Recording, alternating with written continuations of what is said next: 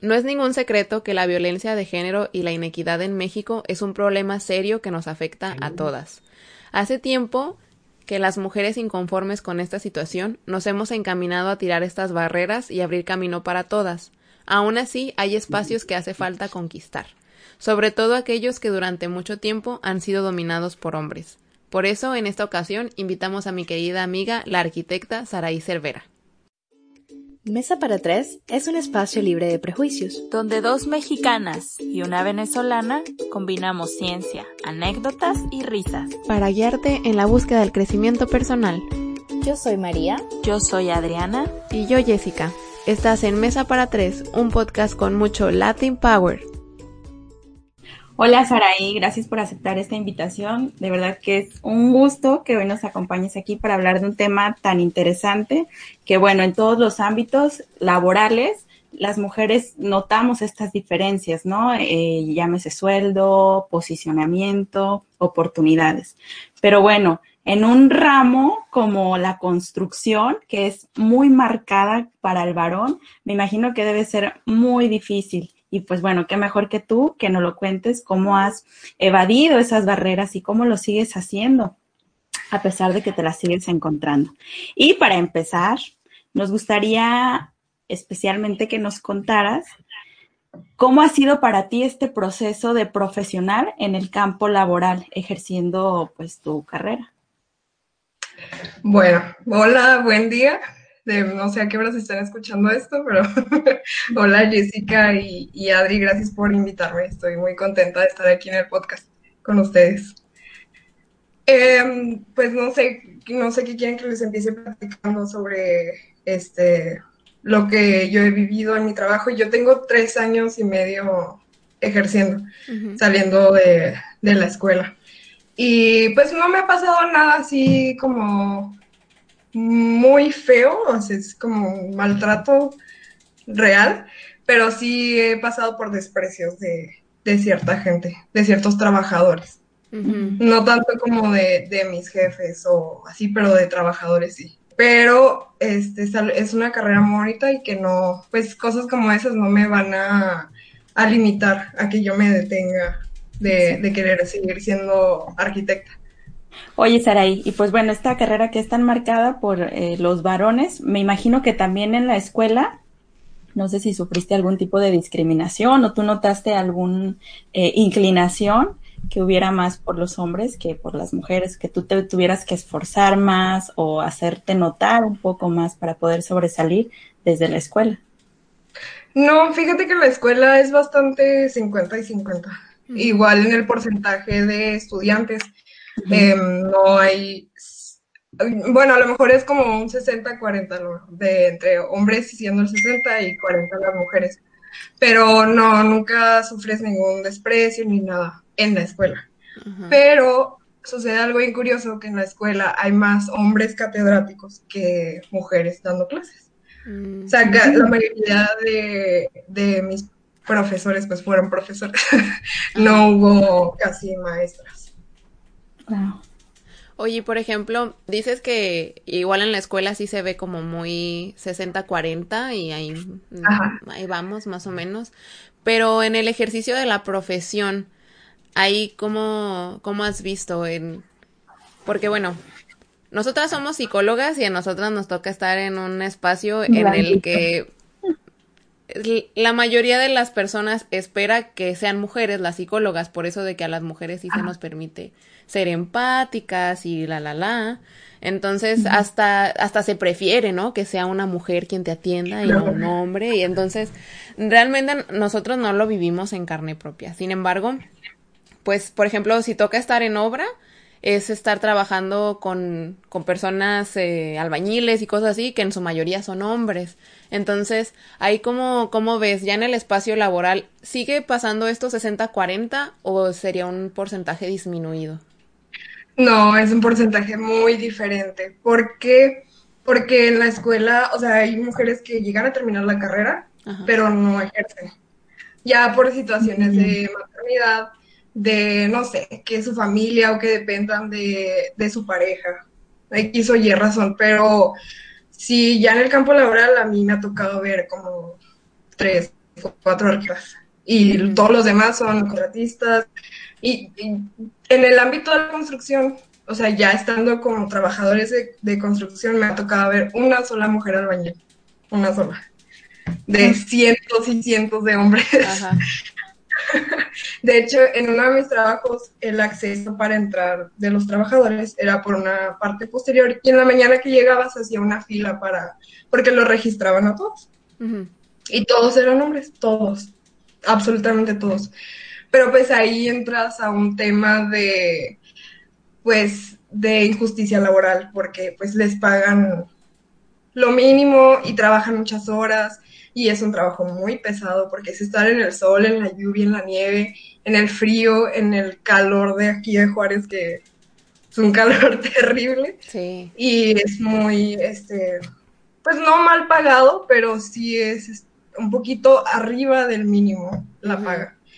Entonces, pues una mujer difícilmente entraría a ese campo aquí en, en México. De hecho, aquí en México este, solamente el 4% de los albañiles son mujeres. Oh, wow. Fíjate, Saraí, bueno, yo no soy arquitecta, yo soy psicóloga, sí. orgullosamente. Eh, pero bueno, cuando salí de la universidad, trabajé en recursos humanos en una constructora. Y yo veía mucho este fenómeno, que había chavas, era de tabla roca la construcción pero solo las contratábamos para la limpieza. Si alguien quería trabajar eh, ayudando en la construcción o eso, solo era para la limpieza los espacios que había para mujeres, no había oportunidades. Así vinieran con su currículum o lo que sea, de que ya tenían la experiencia o ya sabían más o menos cómo era el trabajo con tabla roca, se les negaba la oportunidad. Y bueno, estas chavas que trabajaban en la limpieza vivían un acoso que de qué te cuento. De verdad. Era horrible. Y bueno, yo era este, la encargada de recursos humanos y en ocasiones tenía que ir ahí al campo. Y también, no sabes, así desde que llegaba me temblaban las botitas y el casquito y todo porque ya sentía así como todos me miraban cuando yo iba caminando con mi computadorcita. Y a mí eso sí, sí me incomodó mucho, la verdad, y dije, Ay, no, no, no me gusta tanto esta área, yo mejor me voy a regresar a lo mío porque aquí no, no se me hizo tan padre. Además, que bueno, mi puesto en ese caso se veía minimizado por mi jefe, por mis compañeros, y por los trabajadores. Y siempre eran comentarios como de que, ay, no, pues a la bonita de recursos humanos, nada más pásenle unos postis, ¿no? Para que se pongan las noticias o cosas así. por el simple hecho de ser mujer, ¿no? Yo, yo, hago cosas de nómina y tenía un chorro de trabajo, pero siempre era como de, no, pues es que como, como estás flaquita y bonita, mija, este, has de estar bien tontita. Y no sé si a ti te ha pasado algo así que por tu aspecto físico, eh, se devalúe tu inteligencia o tus capacidades. Sabes que bien o mal, el jefe con el que yo trabajaba, porque yo trabajé casi tres años en una empresa, en una constructora, y luego ahorita ya ando independiente con una socia. Cuando empecé a trabajar en obra, porque un tiempo estuve en la oficina haciendo puro dibujo arquitectónico y luego después me invitó a participar en la obra. Él me llevó y me presentó con todos con todos los, el eléctrico, el, herrero, este, con los otros ingenieros civiles, con el materialista, con todo mundo. Entonces él iba conmigo. Entonces cierto que, siento que eso fue como, pues, o sea, de que, ¿cómo, cómo les explico? Como una pauta que te respetara. Ajá, sí, exactamente. O sea, no sé si es bien o mal, porque pues no debería de ser así. exacto. Pero... O sea, esto está bien porque es el parteaguas a que te respeten, pero no debería de serlo, ¿no? No, debería de ser dar la explicación ni llevarte a alguien y decir, ella es mi protegida, sabe mucho bien. Ajá, o sea, esa parte es la que a mí sí me causa como cierto conflicto de, ¿y por qué cuando llega un hombre no tienen que hacer esto, pues? Sí, exactamente. O sea, y sí batallaba al principio, o sea, después de esa presentación y lo que las vueltas que él daba conmigo y así ahí en, obra, o sea, sí batallaba de repente yo para que me escucharan a mí, que atendieran mis órdenes que había que hacer ahí en la obra. O sea, a veces yo les decía algo, eh, seguían haciendo su trabajo, no me hacían caso, llegaba el otro ingeniero civil que estaba apoyándome en esa obra y a él sí le hacían caso. Y es como ah. Entonces, pero sí, o sea, ya después, o sea, que a mí me tocó regañarlos en ciertas ocasiones y así, hablar con ellos y pues demostrar que sí sabes, este, pues ya, o sea, como que te van conociendo y ya te, se súper respetan. Pero ahí en esa obra me acuerdo que había pues otra obra enseguida, justo enseguida de otra constructora, y había un, el maestro albañil de ahí, que era como el cabecilla de me tiraba la onda cañón y yo sí que no, y yo le, yo le decía, no, o sea, hace para allá, ni se acerque, ni nada, o sea, no, usted no tiene que estar hablando conmigo. o sea, así tenía que decirle porque el señor realmente no entendía y estaba insistiendo, pero es como que, a ver, yo estoy trabajando aquí, no estamos así de pasándonos la suave. Y pues yo a veces tiendo a ser buena onda con los albañiles y así. Eh, y a veces te lo malinterpretan también. Exacto. Como que sí, eso es súper típico. Como que no. Sí, Estoy siendo educada contigo, porque me caes bien y estamos trabajando todos los días juntos. Pero hasta ahí. Sí, y a mí mis compañeros ingenieros siempre me decían, es que no debes de sonreír, Adriana, de verdad, no sonrías aquí en el trabajo. Y yo, ay, te tengo que dejar de ser yo para que eh, los albañiles o los trabajadores me respeten. Y a mí eso sí se me hace súper incómodo y que a lo mejor a muchos hombres les puede parecer absurdo, ¿no? Así como que, ay, mejor alágate, ¿no? Siéntete bien. Pero la verdad es que no, porque ponen más peso en tu aspecto físico que en lo que, bueno, al menos en, para mí es más importante, pues que miren mi intelecto, ¿no? Mis capacidades, eh, no sé, todas estas cualidades que yo siento que tengo, pero que muchas veces se pueden pasar muy, muy desapercibidas porque alguien piensa que porque yo soy amable estoy coqueteando y que esa es mi única función en el trabajo. Sí, es, es, algo muy grave porque también incluso unos compañeros me decían, es que no los trates bien, trátalos mal. es como que, ¿por qué? O sea, ¿por qué voy a tratarlos mal? Porque es que si los tratas bien, ellos van a pensar que eres súper linda y que a lo mejor estás coqueteando y así, es como que, pues, o sea, no. Y, y fue algo, un consejo que nunca seguí, porque pues no iba a dejar de ser yo, o sea, a pesar de que, y nunca me pasó nada feo con los albañiles de la empresa o sea, ellos siempre me, respetaban mucho y siempre estaban ahí muy atentos de mí. O sea, si cualquier cosa que por donde yo tenía que pasar o algo me cuidaban. Entonces, o me cuidaban también de los albañiles de, enseguida. Pero eso no fue instantáneo. O sea, eso fue algo de tres, cuatro meses. No, y qué gacho que que digamos que si esto fuera una carrera, uno empieza con desventaja porque primero tiene que pasar un tiempo probando que sabe y que... O sea, no, basta que tengas tu título, que quizás tengas experiencia, no, tienes que probarles porque pues porque eres mujer y ya, eso está horrible, horrible, horrible. Oye, y bueno, en esto del acoso que desgraciadamente se vive en muchísimos lugares, no solo como que en la obra, pero pues también pasa esto de que cuando hay mujeres que ocupan algún puesto directivo o que están como, como te toca a ti en esta o que en, su mayoría son hombres los que están en, en la carrera, pues precisamente como para cuidarse de ser, de no ser acosadas o de ser tomadas en serio, tienden a masculinizarse. ¿A ti te ha pasado eso o conoces a alguien? No sé, ¿qué opinas de, de esto? Sabes que en arquitectura pues las mujeres, tanto hombres y mujeres, tienden a usar ropa como, la ropa no tiene género, ¿verdad? Pero ropa muy neutral. O sea, se visten con colores neutrales, este, es lo, que yo he visto. Entonces, sí, a veces pues traes unas botas, a lo mejor no son precisamente de trabajo, pero son unas, unas botas que bien te podrías llevar a la obra si tienes que ir a hacer visita. Este, lo he visto en otras carreras como en ingenierías. Ahí sí visto que las mujeres se visten muy masculinas, este, pues para tener que, hacerse notar, o sea, para que los incluyan en el trabajo o lo que sea. Este, pero en arquitectura no es algo que pasa mucho, muy seguido. Y ya pues en la obra pues traes tu chaleco, que es el uniforme, y pues es muy bueno que exista. Este, y traes tus obras, tus botas de trabajo, perdón.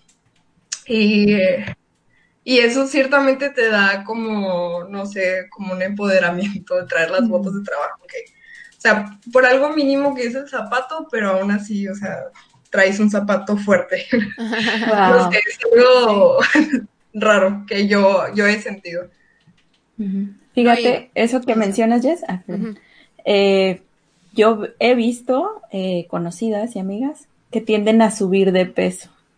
Ajá como para cubrir esa parte, ¿no? O sea, deja de mirarme acá y ve acá lo que tengo. Incluso en el podcast que invitamos a Denny, ella nos platicaba de un ejemplo de las elecciones de, eh, no sé, creo que de la FEU o algo así, que una amiga de ella, este, dijo, no es que yo el día de las elecciones me tuve que, que vestir como vato, me tuve que masculinizar, porque yo sabía que si iba bonita, no iban a votar por mí, no iban a escucharme, iban a verme nada más. Y mira, tomando en cuenta este fenómeno que se vive mucho aquí, pues en México y Latinoamérica, yo tuve la experiencia hace más o menos un año que estuve en Canadá y pues le hago entonces me tocó ir a trabajar a la construcción y este está bien suave eso. y yo vi algo que me pareció increíble la encargada de obra era una arquitecta que se llama Nadia y bueno una mujer guapísima, toda canadiense, rubia, el pelo largo, ojiverde, y la, es una señora ya. Se iba guapísima, te lo juro. O sea, ella llevaba sus jeans, claro, sus botas de trabajo, porque si no, no podía entrar, y su pelito suelto, planchadito, su gorrito así de, de telita tejidito, y encima su casco, sus uñas pintaditas. Y no había persona que pasara por ella sin respetarla, pues, o sea, todos era así como que, ah, Nadia es la encargada de obra, no, algo ve con Nadia, no, Nadia es la que sabe, Nadia esto. Y la chava era súper amable, súper sonriente, la veías a la hora del lonche con todos, con los del elevador, con los que estaban instalando, con los eléctricos, con quien sea, ella estaba echándose su coca y echándose el taco y el cigarrito y que este que el otro y jijiji, se acababa la hora del lunch y regresaba y órale, otra vez, todos a la hora. Y bueno, haciendo hincapié en esto, también cómo influye el ambiente cultural donde nos estamos desarrollando, ¿no? El área geográfica específicamente. No es lo mismo ser una arquitecta en Ciudad Juárez que ser una arquitecta en Vancouver. No, no, no, no, no, nada que ver. Estás hablando de la, pues de la ciudad del, con más feminicidios, ¿no? Este, em, mira, los albañiles pues, no son estas terribles personas, o sea, son, son personas este, bien buena ondas, o sea, son personas bien aliviadas que cuando te agarran confianza ya sí son un amor, o sea, son bien bonitos, son respetuosos y así. O sea, es al principio como que el, el encontramiento, como hay que Ay, a ver, ¿tú quién eres? Este, si sabes o no sabes? ¿Te ves chiquita? ¿Cuántos años tienes? ¿Tienes hijos? ¿Estás casada? O sea, te hacen todo tipo de preguntas ahí mientras trabajas, pero ya que te van conociendo y pues ya, o sea, se hace un ambiente laboral bastante interesante y divertido, sobre todo, porque son muy divertidos.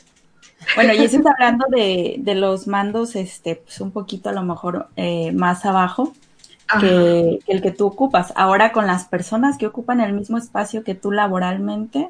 Me tocó trabajar en una ocasión con una arquitecta mm, que ella era la diseñadora de la casa y yo tuve que supervisar algunos trabajos de ahí. Entonces ella sí iba entaconada, así todo, y yo así todo con mi chaleco y una camisa cuadros, bien cliché, así, botas de trabajo. ahí con el molote de cebollita. No, nunca, nunca, casi nunca cargo el cabello agarrado porque me encanta mucho, pero sí, o sea, sí, yo no iba arreglada para nada, o sea, a mí no me interesaba.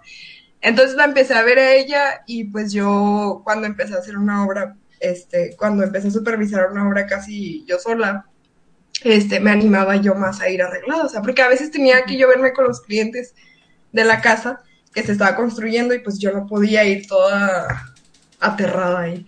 Y pues igual esta muchacha que me comentas, o sea, ella pues, tiene citas con los clientes durante el día y no puede andar así nada más por el hecho de que va a ir a la obra. Mm. Y, y, en cuanto a tu pregunta, este, pues creo que incluye mucho que, no sé si allá en Canadá o pues allá en, en el primer mundo, los albañiles tienen que tomar ciertos cursos y pues una, tener una certificación de lo que hacen. No. ¿No? Ah, ok. Bueno, pues entonces es lo mismo aquí. Este, pero pues ni, hablando a nivel cultural, pues es, es un mundo de distancia. No, y además las consecuencias, porque bueno, yo que vivo acá, o sea, realmente son muy estrictos con estas políticas de, de, acoso, de discriminación, eh, y si alguien se está pasando de lanza, te fuiste. No es como que nada más hablan contigo y te regañan y puedes seguir igual, sino que de verdad pierdes tu trabajo por, por alguna actitud así, o sea, en eso son muy cuidadosos. Sí, o sea, yo sí sé y entiendo que es cultural totalmente, pero también creo que es eso, porque personas machistas, misóginas, hay en todos lados y en todas las culturas, pero en un lugar donde hay, hay normas, hay reglas y se hacen respetar, pues es un mundo de diferencia. Sí, y, y yo como arquitecta aquí en Ciudad Juárez, a mí me toca enseñarles a los, a los albañiles, o sea, yo en ese momento les enseñaba, me pregunté, yo tenía 24 años en, cuando trabajaba ahí con ellos, oye, ¿tú estás casada y tienes hijos? Y yo, no, pero ¿por qué no? O sea, ¿qué te pasa? Como que estás loca o qué. Entonces yo les explicaba de que no, pues, o sea, ¿tú tienes hijas? Y no, sí. Bueno, ¿a ti te gustaría que hicieran tus hijas a los 20 años teniendo hijos sin carrera ni nada? No, pues no. Ah, entonces, pues, o sea, es la misma situación. Entonces, pues muchas veces enseñar cuando son abiertos, ¿verdad? A escucharte, porque cuando no, pues ni por dónde hacerlo. Se pierde el tiempo nada más. Sí, fíjate que estaba viendo, pues para conocer un poquito más de la arquitectura y de la desigualdad y todo eso, pues a ver, la investigación para el tema, estaba viendo un video, eh, una entrevista que hizo la revista Forbes y ahí platicaban pues como de, sobre todo en las empresas internacionales, por eso que les digo de que tienen lineamientos muy estrictos de, inclusión y de todo esto, que ahí no se ve tanto la desigualdad, de hecho están obligados en algunas a contratar 50 y 50. No pueden, no pueden ponerse con un favorito, no pueden ser nada más hombres, ¿no? Entonces, eh, pero lo que sí platicaban que también era muy importante, pues es en el cambio de la distribución de roles por ejemplo, lo que nos decías al principio, pues que pasaba mucho que a lo mejor sí había 60-40 en el porcentaje en la escuela, pero ya en el campo laboral, pues que ya se casó y nunca ejerció, o que ya, o que sí ejerció un tiempo, pero luego tiene hijos y se tiene que dedicar todo el tiempo ahí a la maternidad. Y pues es que pasa mucho esto, no solo en la arquitectura, sino en todas las carreras, que las mujeres trabajan de 20 a 40 horas más a la semana que los hombres y esto nada más en su casa. O sea, y todavía su, su, jornada de 40 horas en, en, pues en la obra o donde sea que anden. Y está muy cañón. A mí se me, pues me impactó mucho escuchar todo esto porque sí pienso, qué feo que en una pareja te toque a ti solo por ser mujer, que eres la que renuncia a su sueño. Cuando también te fregaste un chorro, un chorro, te desvelaste un chorro en tu carrera de arquitecto, por ejemplo. O sea, Qué, qué horrible, pero creo que es que sí se tiene que mencionar esto porque pues el cambio es en muchísimos lugares. No solo es que la empresa tenga políticas, que sí, que las debe de tener, pero también es este cambio pues cultural para que de verdad se vea, y se haga eco en todos lados. Sí, yo creo que hay muchas carreras muy demandantes como pues también las médicos, o sea, médicos tienen que estar horas en el hospital y eh, pues también tienen hijos y también tienen que cuidar de su casa y lo que sea. Entonces, yo creo que lo que pasa es que en muchas ciudades como, o países como Canadá, perdón, o Estados Unidos, las mujeres tienden a tener hijos a partir de los 30 años. Ya cuando hicieron su carrera, varios años, este, y ya pues se dieron el espacio para para ser mamás. Pero pues en muchas ocasiones este, pasa accidentalmente, ¿verdad? o sin, sin, planearlo. Entonces ahí es cuando pues te tienes que preguntar qué es lo que qué es lo que vas a seguir haciendo, si tienes apoyo para que te cuiden a tu hijo y tu casa, y si no, pues tú eres la que tiene que hacer ese trabajo y renunciar a tu, a tu trabajo profesional. Sí. Eh, desde ahí, cómo está tan marcada la desigualdad, ¿no? Pero al final de cuentas es una idea, no es que nosotras tengamos que hacerlo y que solo nosotras podamos hacerlo. Porque miren, ahí es que voy a sonar, no quiero sonar malinchista en este podcast. no, ajá, no, sí. Pero, es que miren, por ejemplo, en México se da que puedes, eh, de maternidad, tienes un año, ¿verdad? A la mamá, si bien te va. Sí, si bien, si respetan eso. Ajá, sí, sí. Si te toca que respeten la ley. Mi papá también ya tiene. ¿eh? Ah, ¿ya? Sí. Ah, bueno, entonces se acabó esto, lo voy a quitar, porque era lo que iba a decir, que por ejemplo aquí también el papá lo tiene, o sea, ya no es como del pretexto de que, ah, es porque solo a la mamá se lo dan, sino que no, el papá también se puede tomar el año para tener. Es menos tiempo, pero sí les da. Ah, bueno, entonces se acabó mi argumento. No, pero, pero cuando, a mí me tocó cuando trabajaba ahí de recursos humanos que un papá pidió su permiso de maternidad, eh, paternidad, perdón, pidió su permiso de paternidad. No sabes la de carrilla que le hicieron en el trabajo. Mm. Y cómo se enojó el jefe de que él ejerciera su derecho, pues. qué mala onda. Por eso es, importante ¿El qué? No, e, el, gran ejemplo de que no basta con que se cambie la ley, sino que también se tiene que cambiar. Ajá, exactamente, Adri. Para la gente que, que no nos está viendo, la mente. la mente. Las creencias. La, todo, la cultura. Sí, es que son tantas eh, cosas.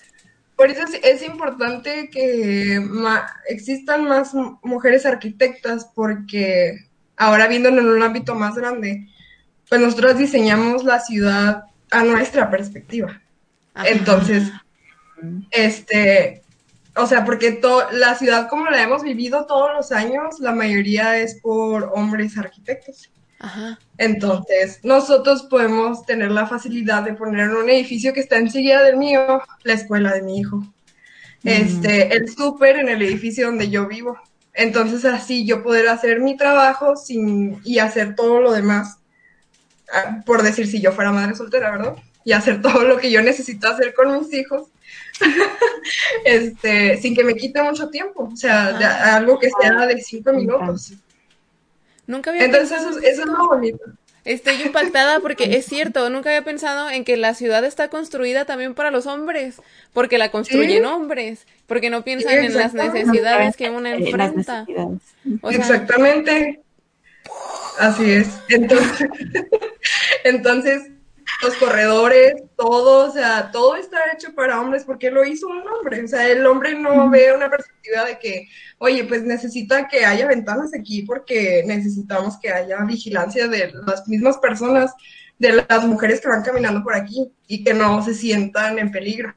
Ajá. O sea, todo es, algo como bien, yéndonos ya como a algo más grande pero sí es algo que, que tienen que saber que la ciudad en la que está muy padre, fue diseñada en su mayoría.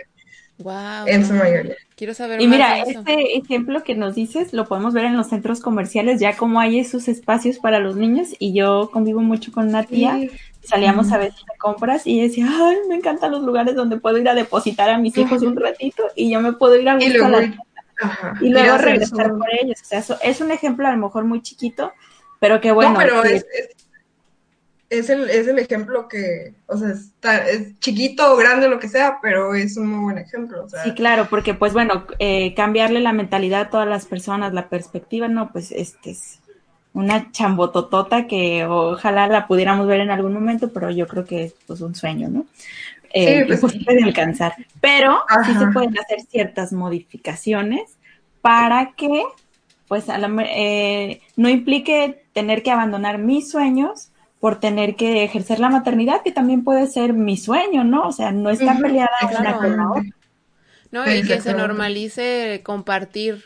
o sea, por ejemplo, ahorita que estás diciendo eso, se me vino a la mente lo de los baños, que en los cambiadores de hombres también, perdón, en los baños de hombre también haya cambiadores. Porque pues pasa mucho esto de que solo en el de mujer hay cambiador y pues es por eso de que se piensa que es la tarea de la mujer hacerlo, pero es como de no, o sea, claro que tú también puedes meter a tu hijo y ahora le cambia el pañal en un lugar público. Sí, o sea, cosas como esos pequeños en diseño hacen la diferencia. ¿Y por qué? Porque ahora están las mujeres diseñadoras eh, diseñando desde su perspectiva. Es algo, es, ahí está lo interesante. Wow, es que de verdad que la perspectiva de género es en todo, no hay cosa que, que se quede ajena, como de verdad, o sea, a mí me encanta esto, me la paso leyendo cosas de feminismo y todo esto. Nunca me había puesto a pensar hasta ahorita que lo mencionas de la importancia de construir ciudades para mujeres. O sea, neta nunca me ha pasado por la mente. Porque uno está tan acostumbrado y es que eso eso mismo que me acaba de pasar a mí, le puede pasar a personas en otras cosas que a lo mejor para nosotras tres ya son así como de que sí, claro, es que tiene que ser así, pero que es como que la, la primera vez que lo pienso no me había dado cuenta de que sí es cierto, no es, el, no es la tarea de la, de la mujer, ¿no? O sea, y no manches, también me da la sensación de que, wow, falta tanto. Pero lo bueno que ya estamos, que ya estamos encaminadas, que cada vez hay más mujeres en esos puestos que se pensaban que eran solo para hombres. Sí, ahí vamos, poco a poquito, paso a pasito. A lo mejor no nos toca a nosotros vivir como el gran cambio, pero pues a las generaciones que nosotros vamos a dejar probablemente. Exactamente. Yo, yo pienso un chorro en mi sobrina y digo, ojalá que ella sea lo que quiera hacer, astrofísica, lo que se le dé la gana, y que no tenga este conflicto de tener que esforzarse muchísimo más que un varón, nada más para demostrar. Y esta construcción que estamos haciendo de construcción todas juntas, pues más que por nosotras, es por las que vienen atrás, ¿no? Es para echarles la mano y no tengan que batallar a lo mejor o pasar por lo que hemos pasado o no hemos pasado, pero que sí tenga pues mayores oportunidades. Sí, a veces cuando, cuando pasan, perdón por interrumpirte, a veces cuando pasan situaciones pues que tristes, o sea, de tu trabajo, que te agüitan y te ponen de malas, pero piensas en de que, pues, o sea, es una batalla constante, todos los días, todos los días, todos los días tienes que probar que eres arquitecta y que sabes y esto. Entonces, pues no, o sea, se siente bonito después cuando lo ves en ese ángulo, este, pues ya se te olvida que pasaste ese mal rato con ese trabajador o con esa persona en el trabajo. No, y es que pues es eso, que eres parte de algo más grande. Y sí, exactamente. Que va a resonar ese camino que estás haciendo porque toca ser de las primeras.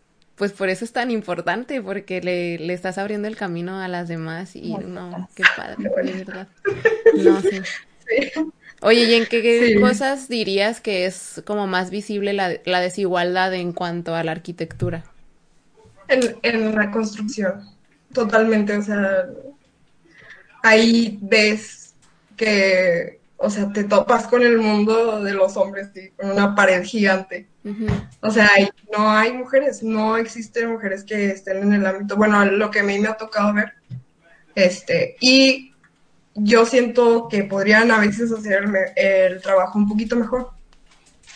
Cosas como pintura o enjarres o cosas que tienes la capacidad para hacerlo y a lo mejor ellos lo podrían, ellas la podrían hacer mejor que los, que muchos albañiles, que hay que estar atrás de ellos, o sea, de que no, así no, o sea, y así no era, y estarles corrigiendo. Siento que, que estaría muy interesante eh, con albañiles mujeres, como ver cómo se trabaja. O sea, sería muy diferente. Seguro que sí. No, y es que sí hay comunidades donde, donde existe de como que gran influencia, sobre todo en comunidades indígenas. De repente me toca ver ahí noticias al respecto que construyeron las casas de todos, ¿no? Y de toda la comunidad, por ejemplo, y que se aventaron una chambotota. Y son estas en las que te despiertan a la realidad de no porque todo el tiempo se haya estado haciendo de esta manera, quiere decir que es la única manera. O sea, no quiere decir que a, nosotras las mujeres nos falta algo para poder ser albañiles, por ejemplo. No, y que ya vemos, este, pues mujeres albañiles, electricistas, carpinteras, en todos los ramos ya estamos apareciendo y eso está súper chido, ¿no? Pero pues a veces eh, también nosotras como mujeres tenemos que aportar, que abonar a esa parte. ¿Tú crees, Saraí, qué es lo que nos corresponde a nosotras para abrirle campo a las demás. Muchas cosas a él. Pues, ¿qué nos corresponde a nosotros? Um, pues seguir, batallando, porque no es algo fácil, o sea, no es este sencillo como estar todos los días ahí así. Exactamente, no sé, o sea, pero seguir ahí con la con la bandera en alto, o sea, no, no echarte para atrás por algún comentario, este, o por alguna situación que te pasó, o sea, seguir ahí parada y pues pensar en las futuras generaciones. Y, por ejemplo, como arquitecta a mí me toca pensar en, pues, en escala ciudad, qué es lo que yo quisiera que los hijos de mis amigas vivieran en un futuro, o qué es lo que mis hijos quiero que, vivan cuando ellos estén adultos. Entonces eso nos toca, nada más a tener la vara alta y no, pues, no este, echarte para atrás. Ajá, no desistir. Oye, y bueno, ya sabemos que lo hemos platicado en otros episodios, pues que de repente se nos inculca la competencia entre mujeres, pero también afortunadamente estamos viviendo un tiempo en el que nos estamos acostumbrando a ser sororas y que empezamos a, a ver esto de tú y yo, amiga, estamos peleando por lo mismo, enemigas no somos. ¿A ti cómo te ha pasado con tus colegas mujeres? Ah, por ejemplo, he tenido dos situaciones, una con una, muchacha que no era de mi misma compañía, pero nos tocaba trabajar juntas. Entonces al principio sí era como que, ay, otra mujer que no soy yo. y luego ya después, cuando empezamos a platicar así, nos llevamos súper bien. Y la verdad es que comunicábamos cosas del trabajo mucho más fácil, así. Y yo he trabajado con un compañero hombre y ahora que estoy con mi socia, pues veo la diferencia, es, es muy, muy diferente. O sea, con mi socia se comunican cosas más fáciles y trabajamos mucho mejor que con el compañero hombre que yo tuve también, que con los que he hecho trabajos así. Este, o sea, sí trabajaba bien con él, pero acá pasan otras situaciones buenas. Y cuando nos vamos con clientes pasa algo bien curioso, o sea, nos ven a, las dos por igual. Que cuando yo a veces iba con mi compañero hombre con clientes y a veces se dirigían solamente con él.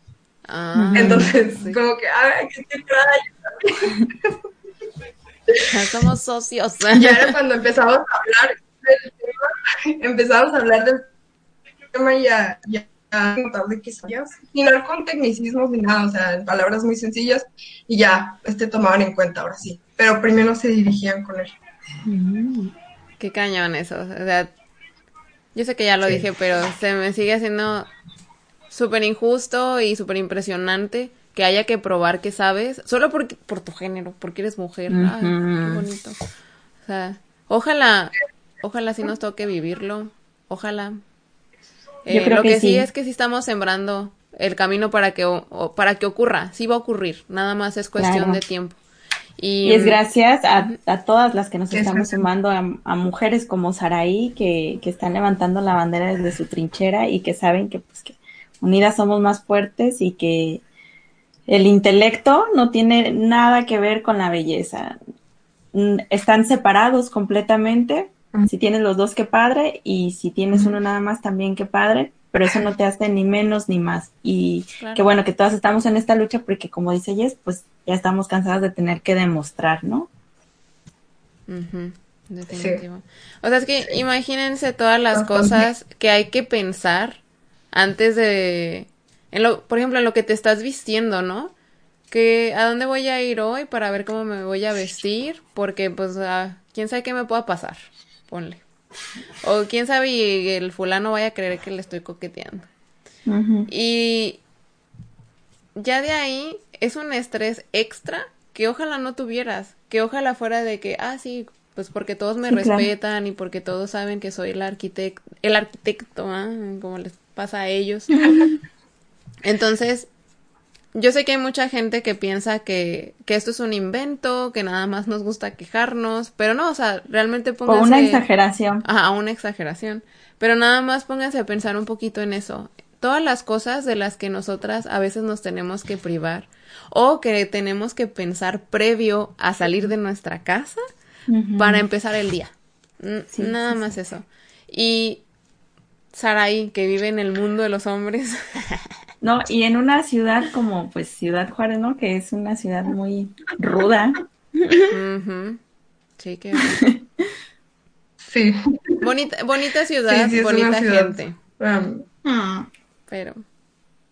Bonita gente, sí, es muy bonita gente, y, pero sí, siempre tienes que estar cuidándote, algo que no debería de pasar, pero siempre tienes que estar alerta. Sí. Yo, bueno, yo quisiera preguntarte, Saraí, porque yo soy una ignorante de la arquitectura, pero habrá muchas personas oyentes que no lo son, y que comúnmente el referente es el arquitecto fulano. Entonces yo quisiera que me contaras exponentes femeninas que tú admires.